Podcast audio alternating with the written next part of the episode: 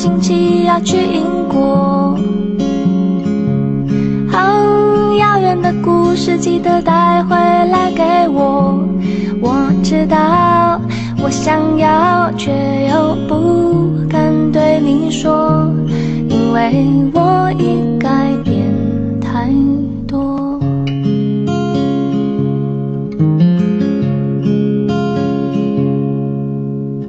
好，欢迎收听新一期的《学霸学渣闯美国》，我是学渣主持林飞。我是学霸主持 Leo。对，又到了七月份这个季节，我想到了三年前的七月份我在干哦。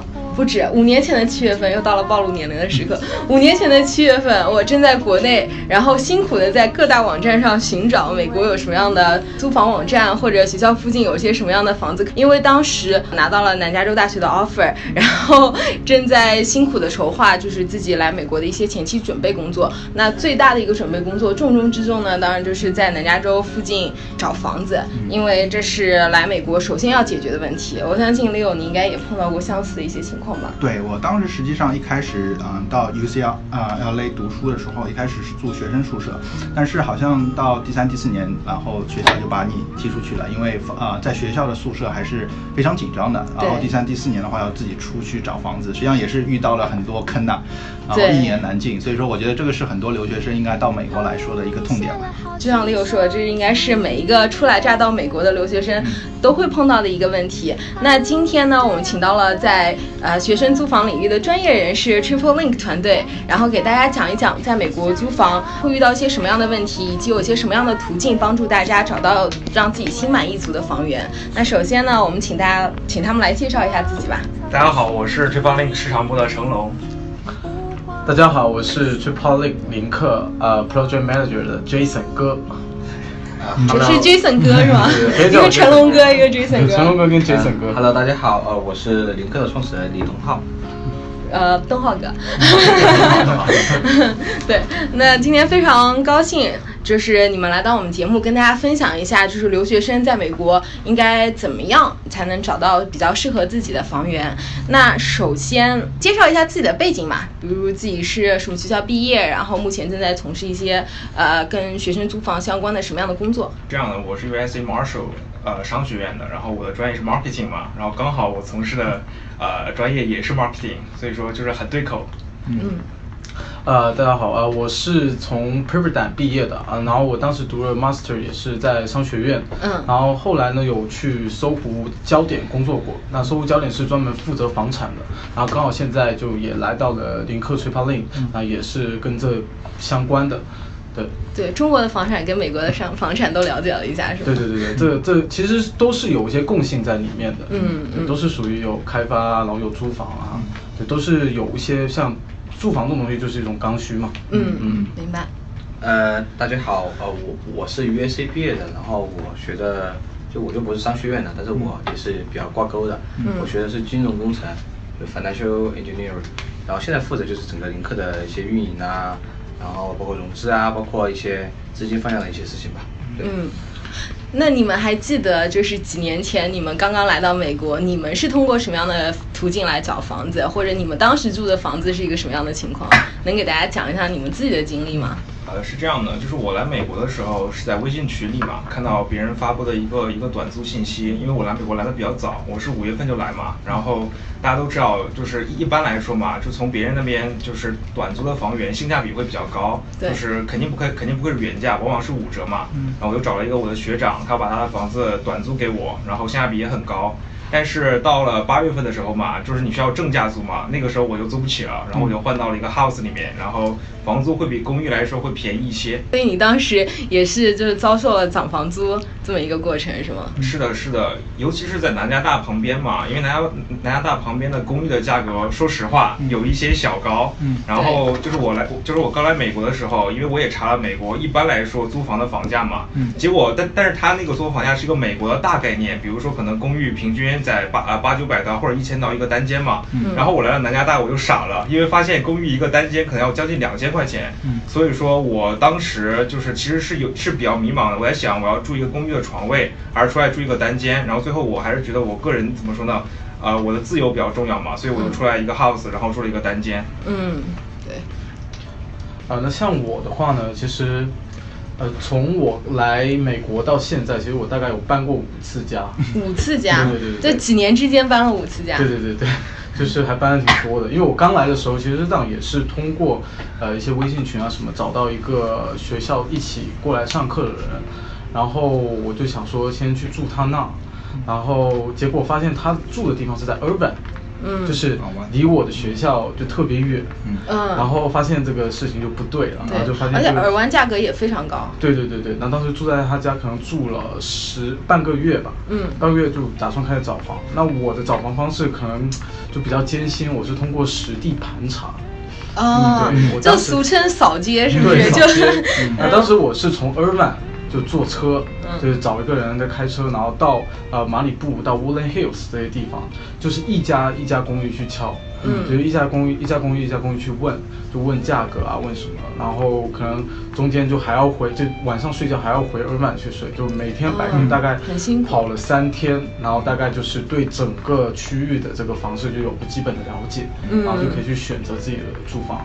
哇，对，然后但后来换的时候也是。还是实地盘查，哇！对，换的时候因为感觉住的地方就到期了嘛，就想要换一个新的环境，然后也是周边就是又盘了一圈，然后又换了一个地方又盘了一圈，就也是一家一家去问，然后就跟他们 schedule 这个 tour，然后他们会带你看房，嗯，然后这样的话你就确实是可以看到里面是什么样子，还有你对这个市场也大概有又又有个新的认识，因为每年它价格是有变化的，对。看来你也是一个对小房子、对房子要求特别高的一个人。对。而我的租房经历就就，哦，我是一个比较懒的人，所以说我当时呃拿 offer 之后，然后后面我差不多将近七月份我才开始找房嘛。然后我们就是我们专业有一个群，有一个 QQ 群，然后里面就是有很多人，然后再说啊，我们什么几个人组队，然后去找一下房。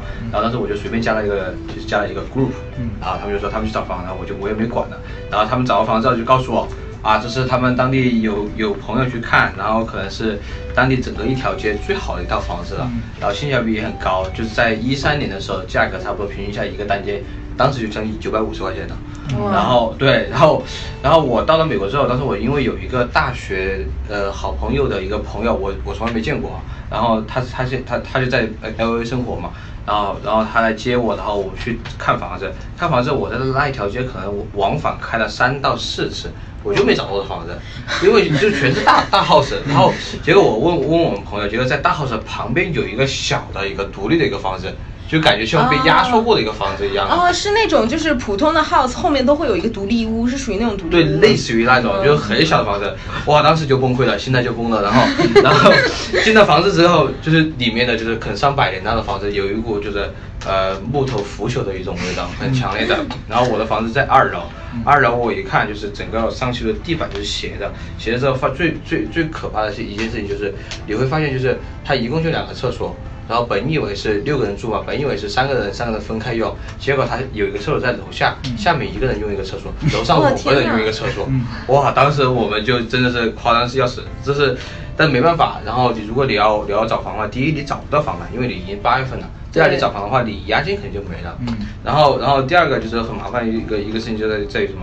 你得买家具嘛。嗯。当时我是一个唯一的可以去 IKEA 的人，因为我朋友在这边嘛。嗯。所以说我一个人去 IKEA，然后。呃，买了六个人的家具，哇，天哪！当时当时还不知道，当时就是才来美国的时候，就甚至连就是八八到八美元的汉堡都觉得很贵嘛。对。所以说就是搬家具的时候，就是没有，就是就你可以你可以花个什么几十刀，然后叫他们的 IKEA 的帮你去选家具放到，然后给你 deliver 过来嘛。对。然后就选家具，就从货架上面搬下来这个动作，就是我们自己去搬的。嗯。所以说当时就很崩溃。所以说这个后面我们就觉得哇，这真是一个刚需啊，这是一个很痛的痛点呐。所以说就是还是很很很吓人的整个过程。对，我感觉每个人租房过程都是一把辛酸泪，有没有？那利用你当时在 UCLA 附近找房是一个怎么样的故事？当时首先的话，我个人的话是住在学校里面，因为这个是啊最最省心的。但是我后来发现价格真的是呃非常非常贵。因为首先的话，我觉得两呃是呃。一个问题的话，因为我觉得刚来美国的话啊，因为在学校里租的话，一般是跟别人合租嘛，就是呃一个房间有可能是两个人 share 或者是三个人。当时的话，我第一考虑的话，为什么我想住在学校？第一是离学校近，第二就是因为我有朋友可以一起住。因为我当时的考虑就是不想跟不认识的人一起住，因为啊，你学校的实际上他的学业还是还是说是呃很辛苦的，所以说有很多压力，我不想在住房上跟不认识的人住，就是或者是就是会有很多问题嘛。所以说当时好的地方是我有两个小伙伴一起，所以说是我们三个就是当时啊都认识的小伙伴，然后决定在学校租，但是后来发现是呃我们是租到一个。自带厕所的，因为在在很多在呃学校的是一个公用的，就是一层里面有很多，但是我们当时是很好的拿到了啊，就是说我们自己有一个厕所，但是很奢侈哎。对，但是后来发现价格真的是非常非常贵，因为啊一般学校也就是九到十个月的一个一个一个租约嘛，因为有那个暑假、寒假，包括有一些圣诞节都是不住在学校。对。然后我们每个人当时应该是差不多一千五百块一个人，那就是这。这一个房子有可能就是十五到二十平方米的地方，三个人住，那他的就是四千五百块，啊呃四四四千五百刀啊，然后的话美金的话一个月，然后我们三个人一起住，然后还是感觉非常小，一上下铺，然后自自己自带厕所，然后好的地方是住在学校，但是后来住了一年以后发现还是说虽然是朋友嘛，但是说大家三个人挤在一间屋子里。啊，然后啊，就是感觉不是那么方便嘛，然后所以说第二年的话，我们就大大家就自己出去住，然后呃租房，然后自己租房的好处是在于可以有自己啊。就单间房嘛，不是一个铺位，但是说感觉这个找房也是非常非常啊水很深嘛。然后在美国的话，我们当时用的是啊就是 Craigslist，就是美国的就是五八同城嘛。然后通过通过这个的话，就是看了很多房。然后的话，因为有很多的话，呃，像前面 Jason 跟讲的，你一定要看到真的房源，你才有信心去租。因为很多时候。啊，他他的照片放在网上，实际上你也不知道他真真不真实的，你一定要去扫街，然后你一定要去看，所以当中也是花了很多很多时间，因为不管是地点啊，然后房租啊，考虑的因素是非常大的，所以说我们从开始找房到最后找到也是花了将将近一个多月以后找到自己的一个就相对合适的吧，但但一个很漫长，然后租金的话上面也是有很多，嗯，有我觉得有很多难点嘛，所以说我是觉得住在学校。啊，是有学校好处，但是说啊，呃，开销是非常大的。然后在外面找的话，又是外面的黑中介也很多，所以说感觉真的是一个一个痛点吧。我当当时也是亲身感感受到了很多，就是对我们留学生来说，在在学业以外，实际上租房是一个我们很头大的地方。对对对。我我相信刚才大家提到的一些问题，都是呃在美国的留学生经常碰到的一些问题，比如说房子很老旧啊，家具的问题啊，或者是对实际的房源不是很不是很了解，所以需要一家一家的去去实地考察之类各种各样的情况。在我们讨论租房之前，我们先给大家介绍一下吧，就是如果你想要在美国租房，那你大概有一些哪些选择，以及他们各自有些什么样的优势和劣势。我相信这也会帮助就是听我们的节目的朋友更好。好的了解，就是美国租房大概是一个什么样的情况。好的，好的。呃，其实留学生在美国租房嘛，主要有三大选择。第一个选择呢，就是住在学校的宿舍里面。对。第二个就是 home stay，也就是我们通常所谓的寄宿家庭。对。然后第三点呢，就然后然后第三个呢，就是在校外自己找房子嘛。对。然后其实这三种方式都是各有优缺点的，我可以给大家先详细的介绍一下。嗯。首先，你如果住在学校宿舍的话，因为在美国嘛，很多大学呃，他他会要求你在大一的时候你是必须要住校的。嗯。这可能也是为了啊，比如说让你快速融入这个校园的环境。对。它确实是有优点的，比如说。可能住在学校宿舍的话，他生活环境或者说学习的氛围会比较好，嗯，然后然后校园安全呢也比较有保障，对。然后再我说的就是你可以很你可以很快速的交到美国的朋友，啊，像六刚刚说的，其实你可以选择啊，比如说谁要跟你住在同一个房间，嗯。但很多时候往往是个大套间嘛，你可以选择谁跟你住同一个房间，那可能其他房间里面会有美国小呃可能会有美国小伙伴，然后你就可以很快的啊交美国朋友，然后了解美国当地的文化，嗯。但是住在学校宿舍呢，当然它也是有缺点的。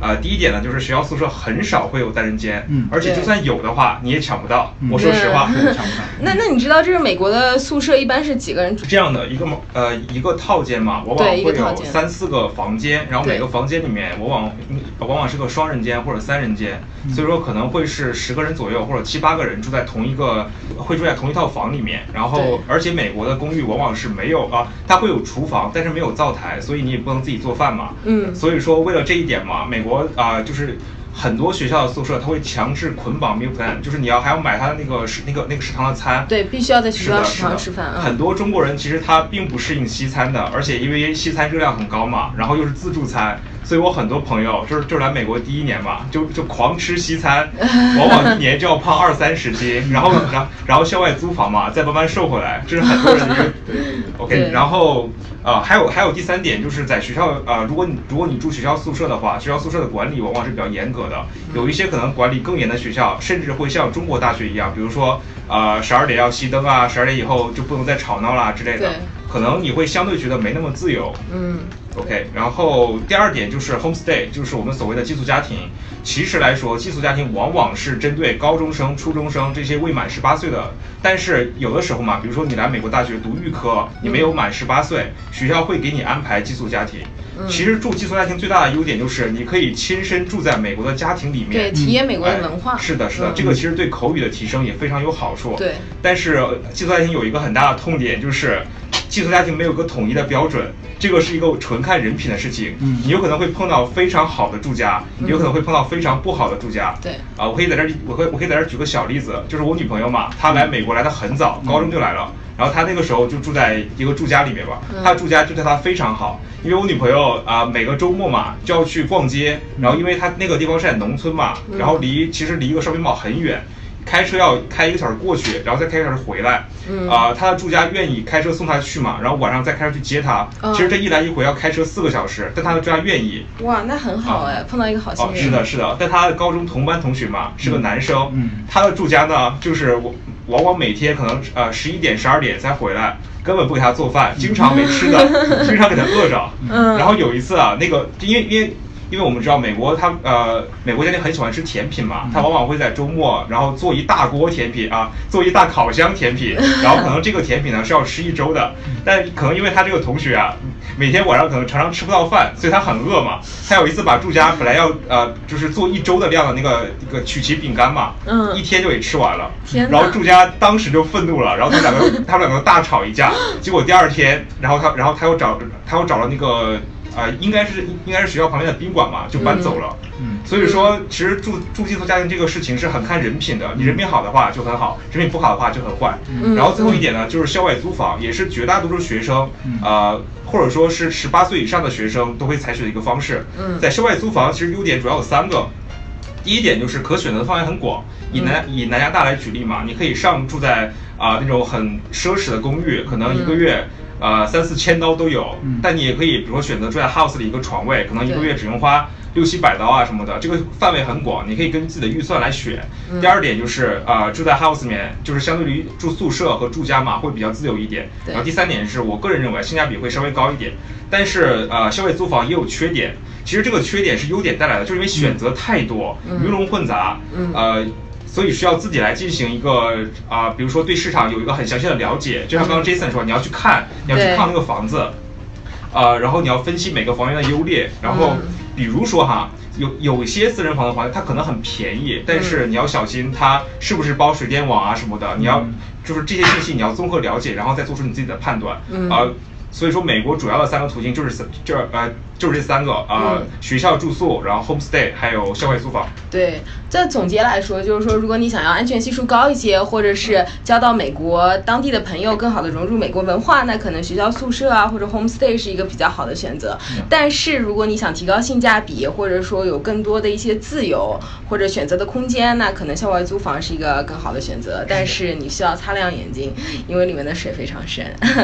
对，那我。我们这一期节目呢，可能就主要集中讲一讲校外租房吧。然后，因为我相信，就是你们因为是从事这个领域，所以对这方面也有非常多的了解和经验，就可以提供给大家非常多的帮助。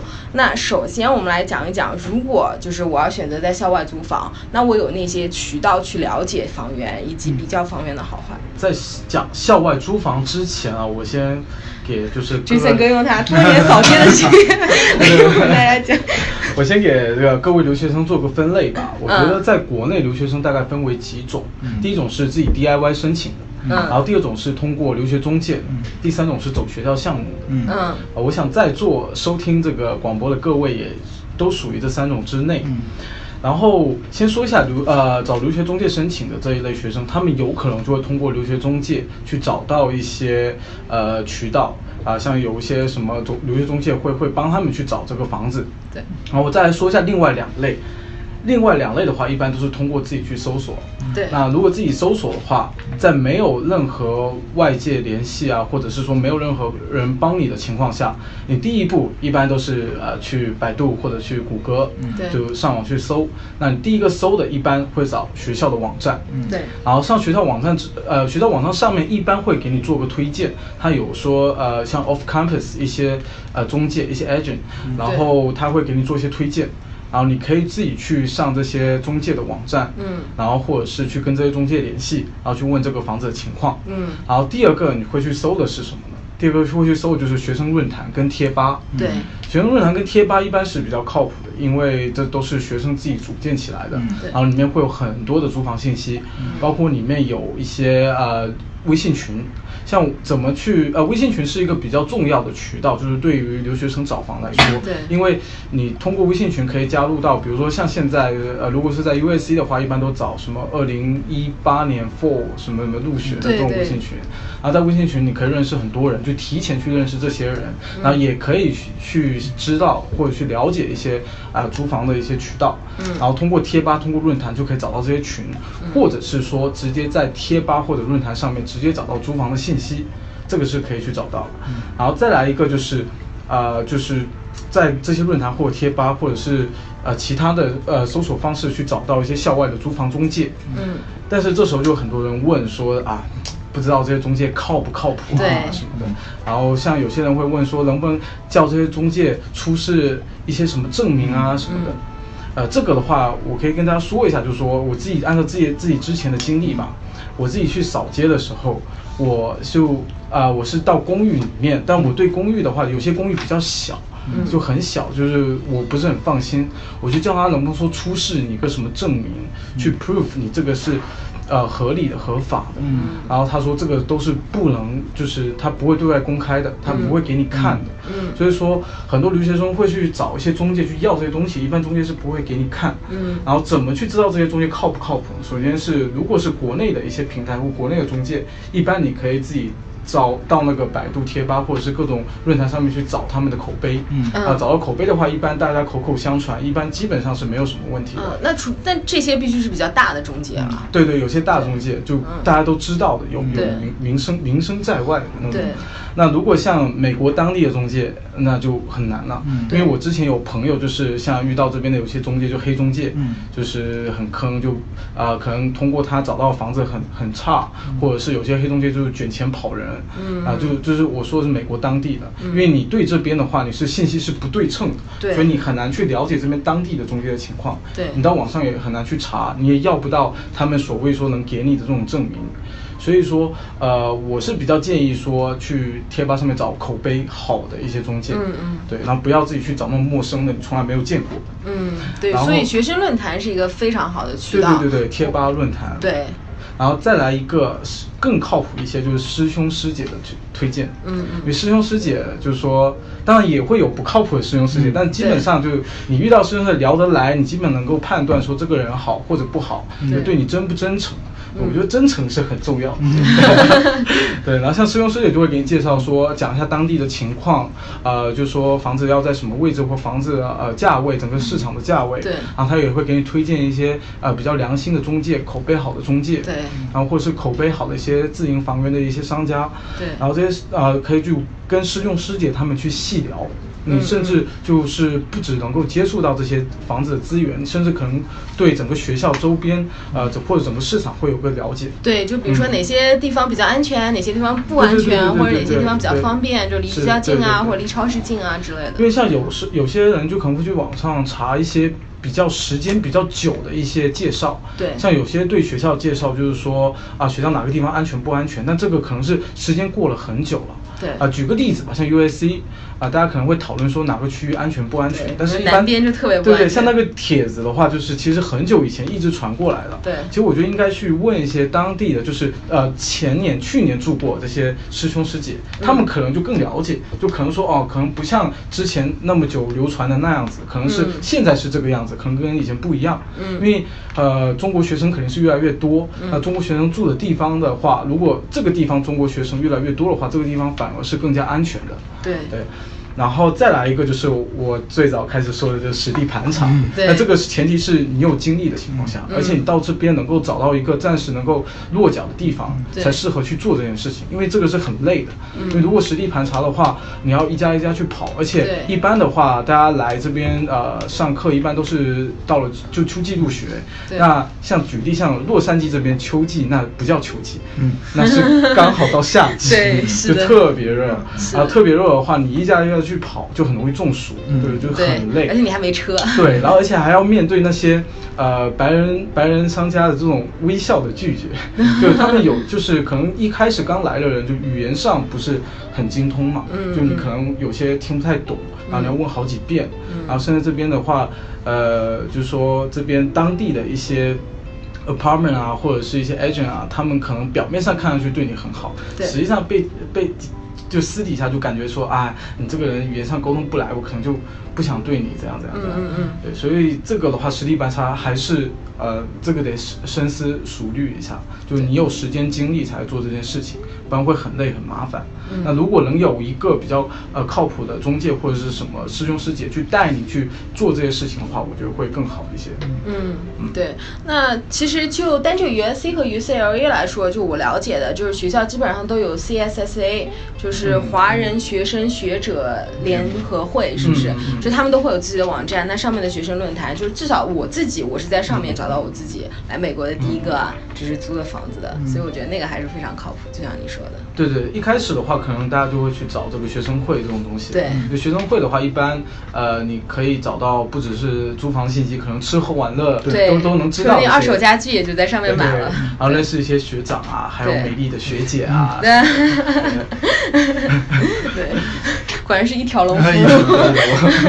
那我们讲完了，就是找到房源的一些途径。那我们现在来讲一讲，就是在你选择房子的时候，你需要注意一些什么样的情况？就是以及有哪些坑是在这边需要提醒大家，就是要小心的。我来说一下吧，就是首先第一点你要注意就是房子本身的这个情况。嗯，就房子本身就是呃，你可能如果在国内，因为你是如果是在国内的话，你很难说到这边来看到房子是什么样子的。就所以说呃，你找的中介或是找学长学姐或找这些就中间的这个东西的话，能够给你提供的。呃，信息越全是越好，就是说像有图片、有视频，你才能够了解这个房子本身的情况。对。那对于房子本身情况，呃，你要了解哪些东西？就是。这个房子本身有没有包水电网气？嗯，就我觉得包水电网气这个是很重，对，可能对我来说很重要，因为我自己是亲身经历过去开户这些事情的，是很累很麻烦。对，而且一般开户的话，他都会要你那个 SSN，就是社会安全号，对社会安全号。对，而且我对于那种初来乍到留学生的话，一般都是没有社会安全号的，所以你也没有办法开水电网。嗯，像一般的话是可以提供 I 二零。哦，对二二零。呃，这个问题是这样的，就是如果你有驾照和社会安全号的话，你可以是通过网上或者电话就可以开通，这样就比较方便嘛。对。但是如果你没有的话，你需要去到呃附近的 office，然后然后然后本人开，就是需要本人到场，然后这样才能开通。嗯。这个就很麻烦。对。尤其是每年的八九月份吧，很热，然后你又没有车，其实去过去一趟很，我我个人感觉是很痛苦的。嗯。还要排队。哎，对。很痛苦，是，对。而且那去那边的话，就是他们那些。政府的工作人员说话都特别快，有时候你根本就刚来的人就听不懂他们说什么，甚至会把什么密码账号弄乱掉，你都都有可能，还要再去一趟，对，就很麻烦。对，而且水电网气一般都是按月付费嘛，所以他会要求你连一张信用卡，这样的话他每个月会从你卡里扣钱。对。但是对于刚来美国的学生，可能就没有信用卡，所以你也没有办法。所以刚来的时候就一般要先去办个电话卡跟信用卡，对，然后再去做这些事情。啊，而且像水电网期这种按月付费的话，就有时候。你没有绑定那个自动付费，那就是要每个月自己去付。像我之前的情况就是，我忘了付了，他忘了付，他就有那个 sanitation，就是给我罚金，啊，就会罚一些钱。虽然说这些钱不是特别多，但是我觉得可能对 credit 会会有一些影响。对，美国还是非常看重这个信用记录这件事情。嗯，对。学霸学渣闯美国，海外游子的大本营。我们用最真实的声音带你领略美国校园的精彩纷呈，揭秘北美职场的苦辣酸甜，洞悉美帝最前沿的资讯视角。不管你是学霸还是学渣，我们期待和你一起成长，一起寻梦，一起闯美国。所以就是找房子的话，首先第一点你要看清楚它有没有包水电网气，这个是非常重要的。嗯。而且，嗯，对于房子本身的情况，我个人建议啊，就这个也是我踩过的坑，就是，呃，在你入住之前，你一定要对这个房子的所有的，呃，你个人认为，比如说有损坏啊什么的，你要做一个 checklist，然后你一定要有一个纸质版的，然后跟房东互相同意嘛，并且签字。因为我入住的时候嘛，我的卧室里面墙面有个很大的坑，然后这个房东带我去参观的时候嘛，说，哎，你看啊。这个墙上有个坑，这个坑呢是不需要你来修的。嗯，结果等到我就是在搬走的时候嘛，房东就说：“哎，这个墙上怎么会有个坑？”嗯，然后后来我才了解到，就是我呃前三年嘛，房东。那个坑一直都在，然后房东每个人走的时候嘛，都会收一笔钱，但是他不修，所以说当当时房东跟我就是怎么说，做了一个口头承诺，说这个坑不会收你的钱，但是我就怎么说呢，我就放心了，我没有签一个纸质的承诺，对。啊，然后呢，就是到我搬走的时候呢，我就额外被收呃收了大概两百刀吧，所以说我建议各位就是在入住之前一定要把房房屋所有的损坏。拍下照片，然后给，然后跟房东商量，然后签一个纸质版的协议。嗯，我呃我我我建议大家这样做。一般房东都会愿意签这个协议吗？是的，是的。嗯。但是就是协议是可以签，但是像像我们之我之前有个朋友嘛，他去就是他跟去找房东去找私人房东去租这个房子。嗯。但是就到了那边之后，发现就床也不好啊，就家具什么都不好，然后最关键是房东跟他的合同只有三句话。嗯。对，只有三句话就，本来是房东说啊，不用签合同，我就口头承诺，嗯啊，但是他说还是得签一下。那房东他也可能也不太懂，因为房东毕竟可能是在这边置业的，他不是专门去管理这个事情的，对，所以说他就是就写了三句话给他，嗯，那最后他搬走时就是东西坏啊什么的，就房东就。就很难去保障这些东西。对，是的。因为如果是有专门管理的团队来做这些事情的话，可能去签一个比较正式的合同的话会比较好。如果跟私人房东签，就是去找私人房东这件事情的话，就是有好有坏。就是你可能找到非常靠谱的，就像刚才成龙说到 homestay 一样，就可能找到非常靠谱、非常好的房东。对。但也有可能找到非常差的。对。那非常差的就是你可能就存在。啊，财产甚至人身方面的问题，对，这个安全性的问题。对，而且租房的话，你一般会付一个押金。对对对对。所以就是万一你搬走的时候有任何问题的话，房东是直接可以就是不还给你这个押金的。是的。像像我我来讲一下这个押金这个问题啊，我觉得押金这个问题是很多留学生比较关注的。对。但是押金多和少，这是不是一定多的押金是一定不好吗？或者是少的押金一定不好吗？这这个是很难说的。嗯。比如说我举个例子。我之前有个朋友，他这边找那个就是中介，嗯，实际上他找到是一个黑中介，嗯，黑中介靠什么噱头？他收很少的押金，他就只收半个月或者是几百刀的押金，嗯，然后他就觉得啊，这押金少，那我就选择住这个，那他就去去把押金交给他了，嗯，然后最后这个黑中介呢，把所有的这这批留学呃留学生或是当地的学生这个押金全部收过来之后就跑了，就消失了，哦，对，那所以那个留学生也没有。住到这个房子里面，对，没有住到这个房子，就完全没有房子，他到时候还要再另外自己再找，所以这是很麻烦的一件很麻烦的一件事情。就有时候押金少不一定是好，对对。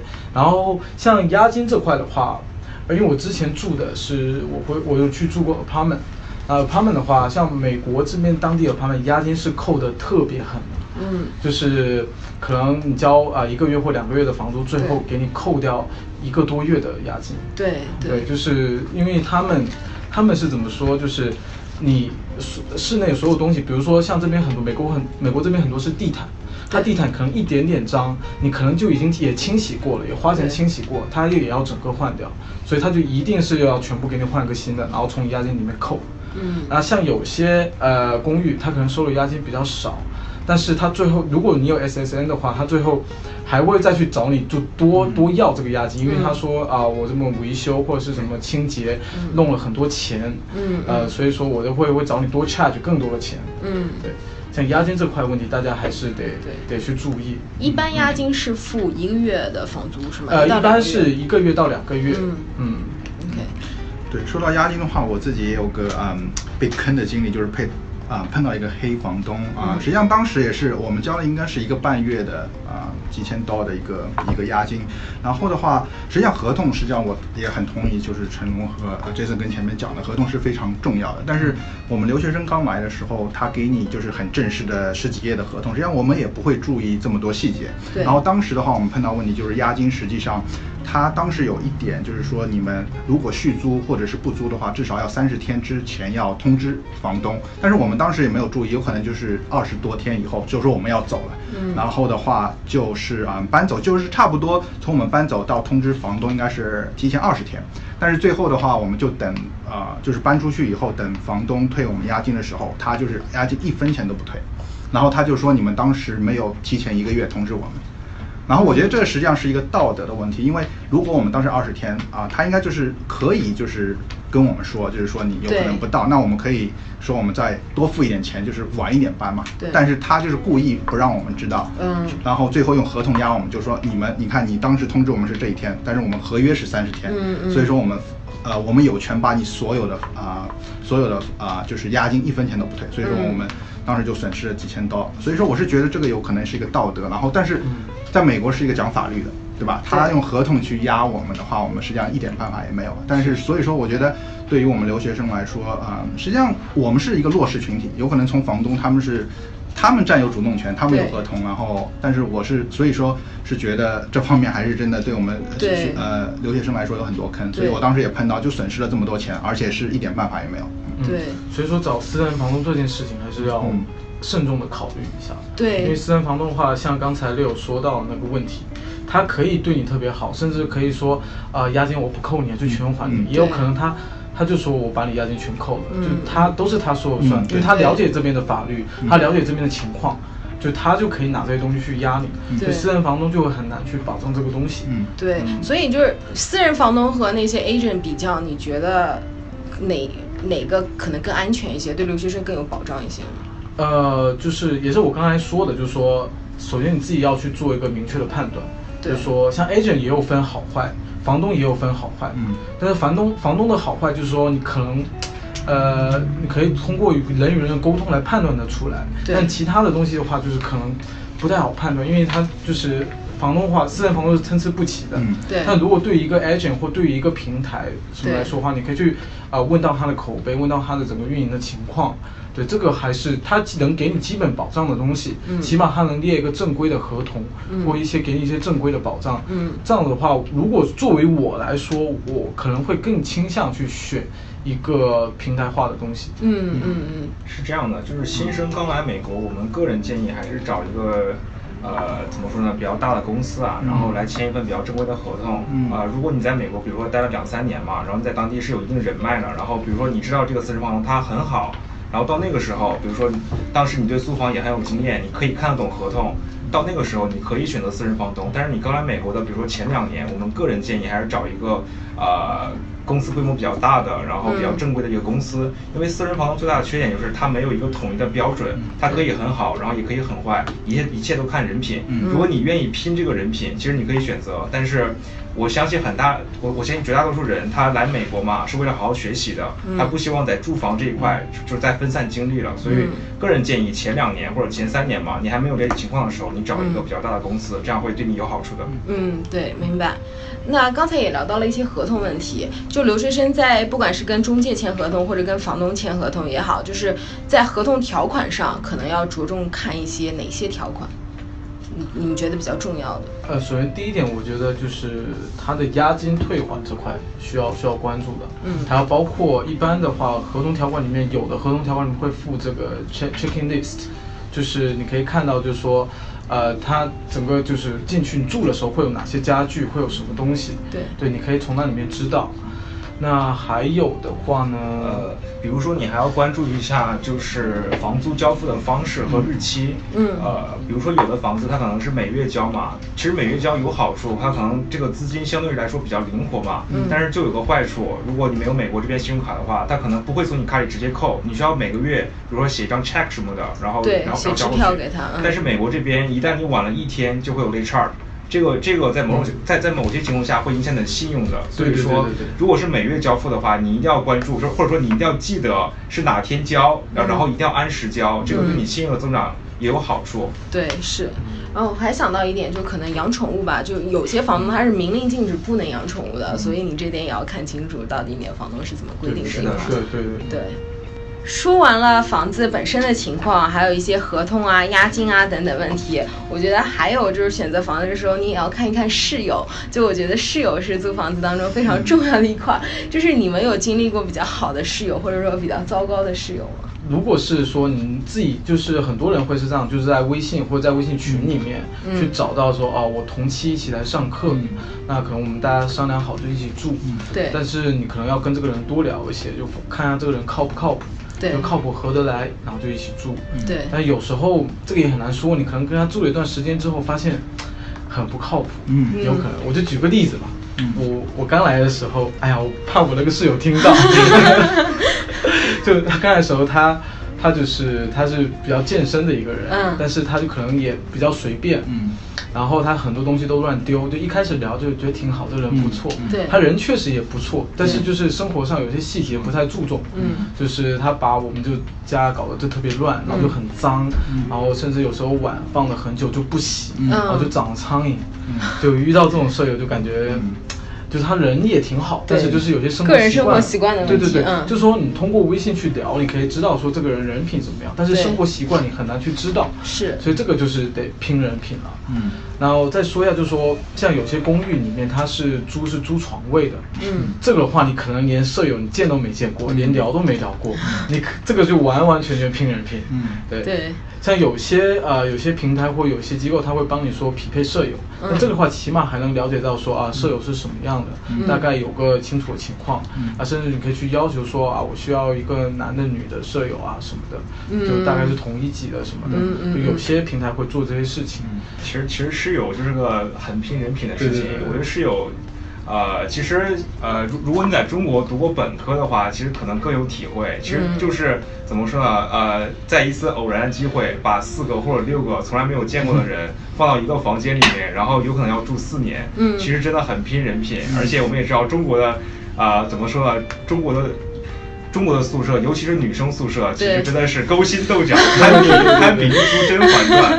所以说室友这个事情，我感觉吧，就是最好最好，如果你来美国嘛，是找一个，比如说已经跟你是三四年的朋友，甚至更长时间的朋友，然后你们住在一起，这个是最靠谱的。对，其他可遇不可求。是啊是啊，如比如说吧，你在微信群里面找到一个同专业的，比如说一个同学，但其实也并不是百分百靠谱的。你们的生活习惯，比如说要住一年嘛，三百多天，是一个长期的互相适应，有可能就适应不了。对，但这个说实话。就是一个很看人品的事情。嗯，是。东浩有些什么室友的故事吗？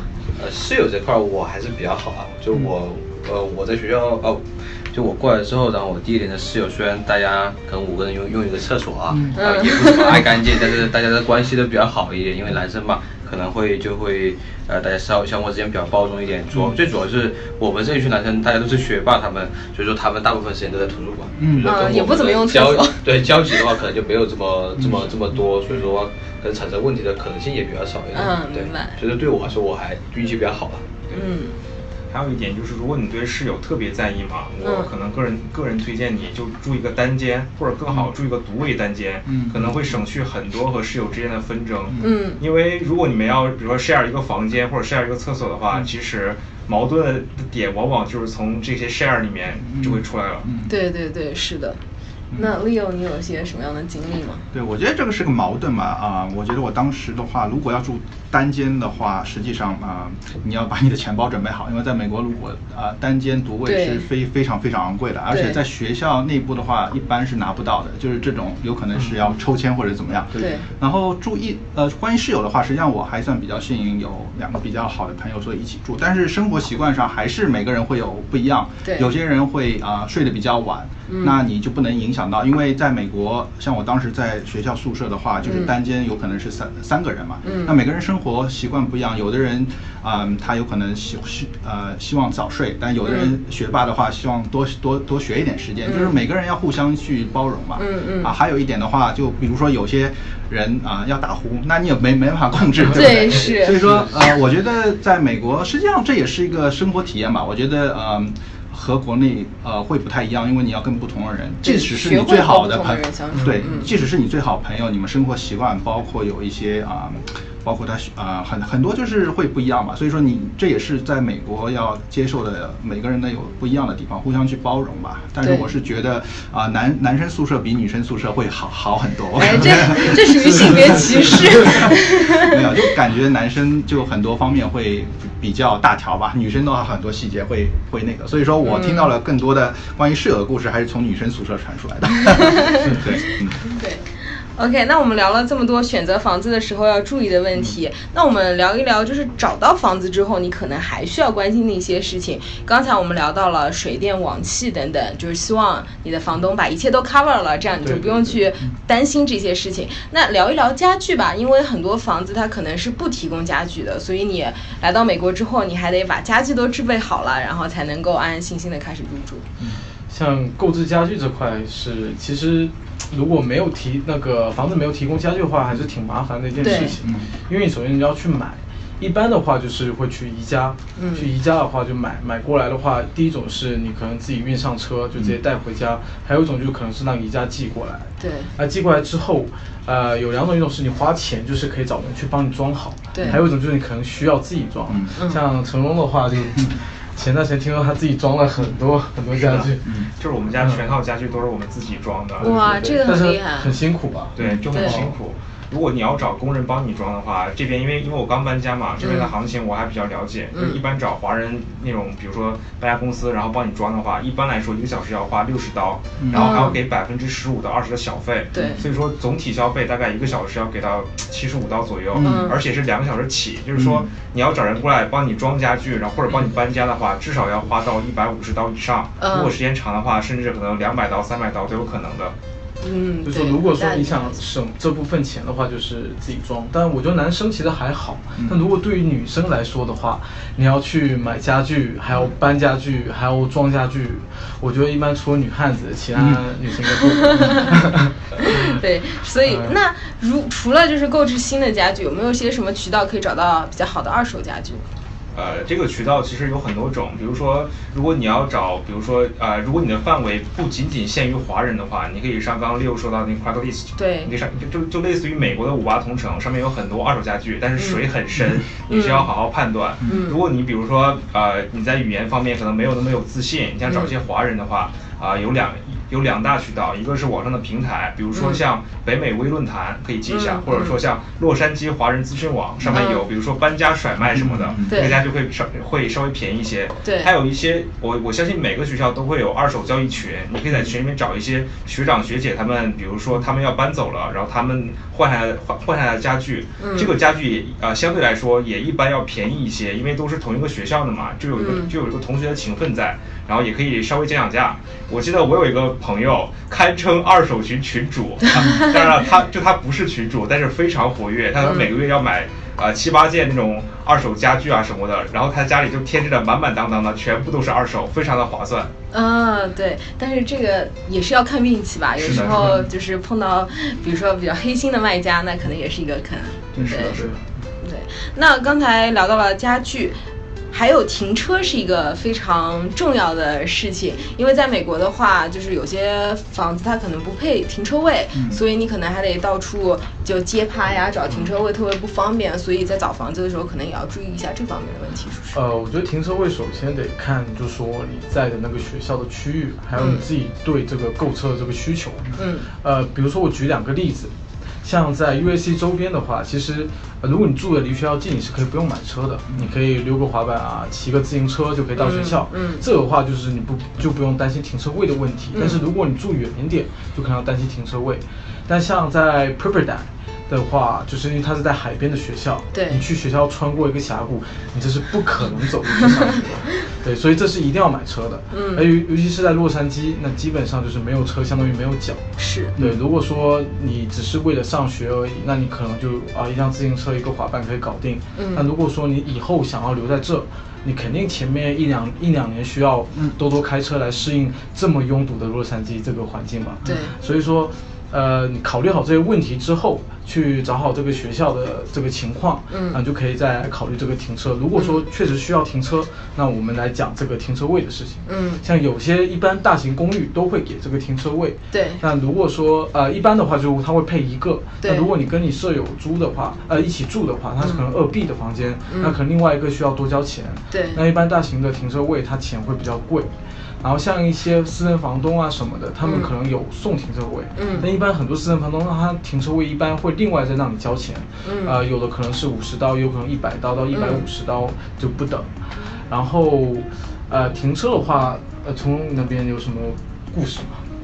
停车这边，其实我这边确实有故事，因为我之前就是有租过一个私人房东的房子嘛，然后他他他的车库可以停两辆车嘛，当时啊，其实我们之间口头承诺的很好。然后他说这个这个车库停且只会停两辆车，但到后来不知道为什么就变成了三辆车，就我们要来回倒。如果你要出来的话，你然后然后你需要上楼敲门，然后让你的室友过来嘛，然后把车给稍微挪一下。但其实我们刚就是怎么说，就我们签合同的时候是承诺的很好的，是这个车库只会只会两个人使用，但是到呃真正实施的时候就变成了三个人，所以说。呃，在在签合同的时候，你一定要看好了这个车位，它是不是已经限定了这个这个车位是 single 的或者 tandem 的。这个就是 tandem 就是一个前后车位。是。如果里面的车如果里面的车要出来嘛，是需要前是需要前车来稍微挪一下的。嗯。这个你一定要看好了，然后一定要有一个纸面的一个保障。嗯，对，要不然非常麻烦。就是如果说没有找到停车位，或者是没有租到停车位的情况，那你可能就是有个选择，就接趴。对。但接趴有时候要注意一件事情，就是很多街它边上就是会有个牌子，就是说什么什么什么时候少接，嗯，就是周几几点到几点少接。就如果那个时候还停在那边的话，你可能就会被贴这个罚单。对。然后还有比如说有些位置的话，其实它是不让停的。嗯。然后有时候你没有看到，你就平时一直停那，那很有可能就被拖车拖走。对。对于拖车这个事情的话，我是很有感触的。对，因为我我我被拖了挺多次的，是所以每拖一次的话，基本上你要花，呃，类似赎金这种东西，就两百多刀，嗯，去把你的车要回来。嗯嗯。所以如果说你一个月被拖个几次，那。你可能，如果说你是在工作的话，你工作工资都不够你这个拖车费，所以说在街趴还是得注意，就能尽量能租车位就租车位。嗯嗯，对。刚刚讲了这么多，呃，租房啊会碰到的情况，那你们大家还有一些什么样要补充的吗？就是一些常见的留学生会遇到的坑。呃，其实，在租房后嘛，就是对于水电网气怎么交，然后由谁来交，其实也是个很大的问题。然后我在我在这边总结了嘛，大概有三种，一呃，第一种是呃。啊，先这样说吧，就在美国这边嘛，水和垃圾费一般是房东包的，所以说你需要考虑的就是电气和网。对。呃，第一种就是电气网都需要你自己开通，这个是一个挺麻烦的事情。然后尤其对新生来说嘛，因为你没有收钥号，所以说你需要到附近的 office 去本人开通。第二种是房东代缴，呃，这个的好处就是你不你就是你不需要再你不需要再呃再去开了，但是有一个坏处就是你一定要。让房东把每个月的账单都给你过目一下，因为可能会有一些不是那么好的房东，他可能会多差着你一些钱，这个你一定要擦亮双眼。还有第三种是房东全包，这个的好处其实我提一点，可能大家都没有注意到的好处就是这个省去了很多室友之间的潜在矛盾点。比如说嘛，就像我，我是从来不做饭的，然后我的电用的也很省，但是我有个室友，比如说吧，我有个室友。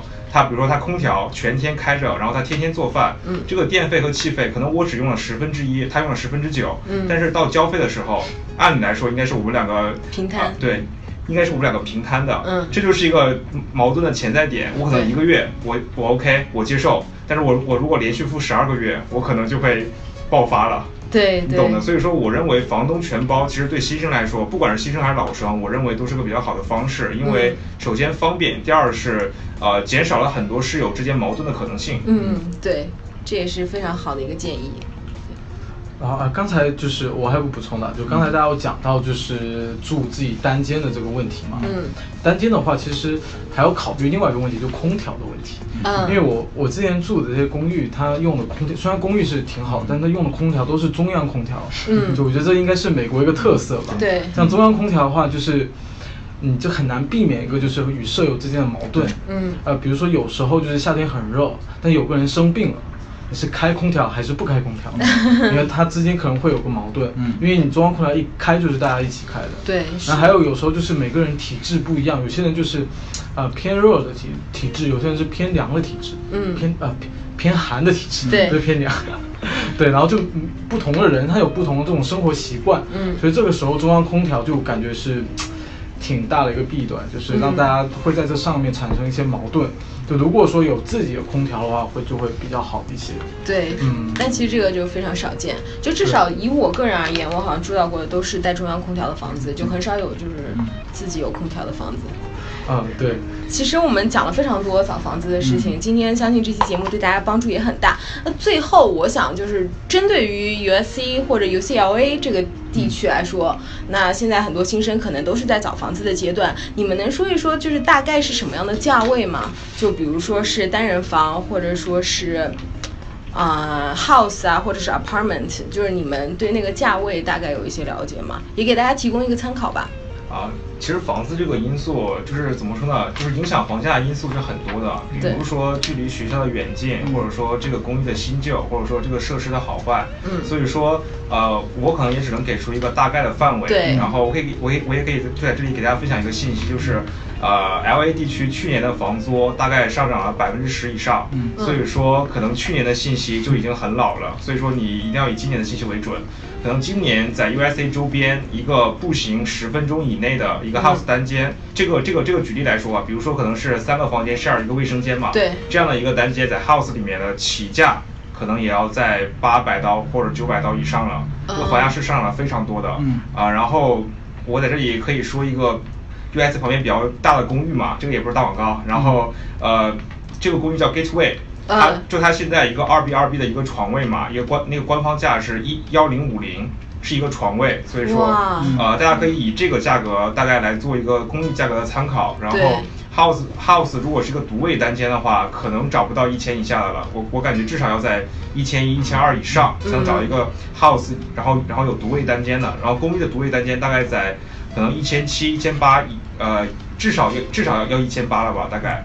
然后在 UCLA 那边，其实房价更贵，所以说大家心里应该大概有个数了。嗯，UCLA 的话，大家住的就比较分散。嗯，就有些人可能会住到就靠近好莱坞或靠近比弗利那一块的房价，就是堪称天价。嗯，就有，呃，像我之前有同学是住在那，可能一个月就要八千刀。八千？对对对，就很高级的，靠近比弗利的。一一个公寓嘛？对对对，一个月一 B 一 B 的。哇，对，然后他也有人住的比较便宜的，便宜的话可能也要三千，呃，二二 B 二 B 三千四千这样子。对，所以 UCLA 的话，周边房价可能就比较不等，就大家住的比较分散。对。那 USC 周边的房价就是刚才我们成龙大哥说的那样子。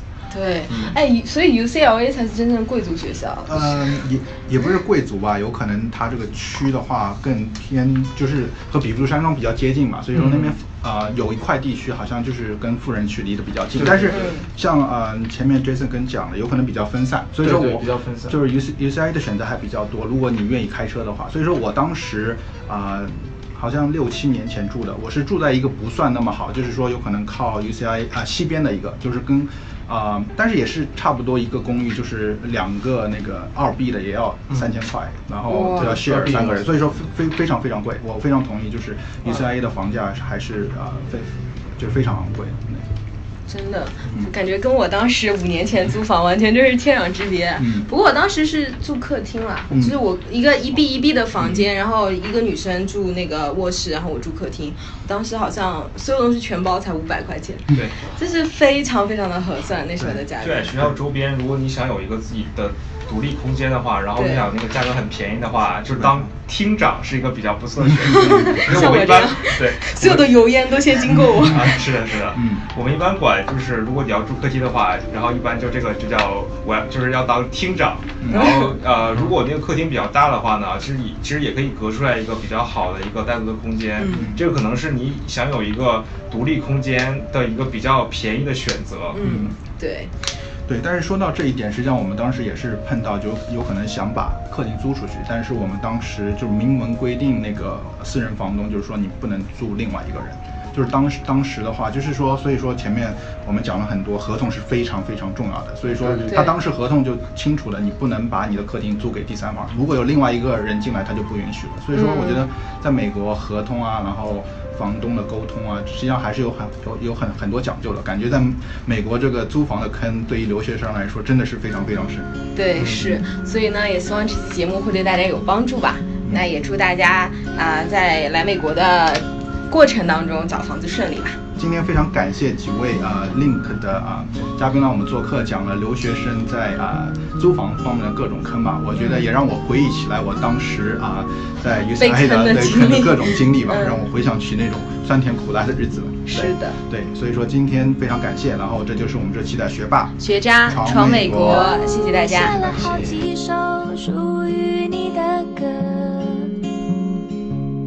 哦这样的歌隐藏了太多苦涩我知道你想要却又不敢对我说因为我曾是你我曾是你无话不说的朋友。因为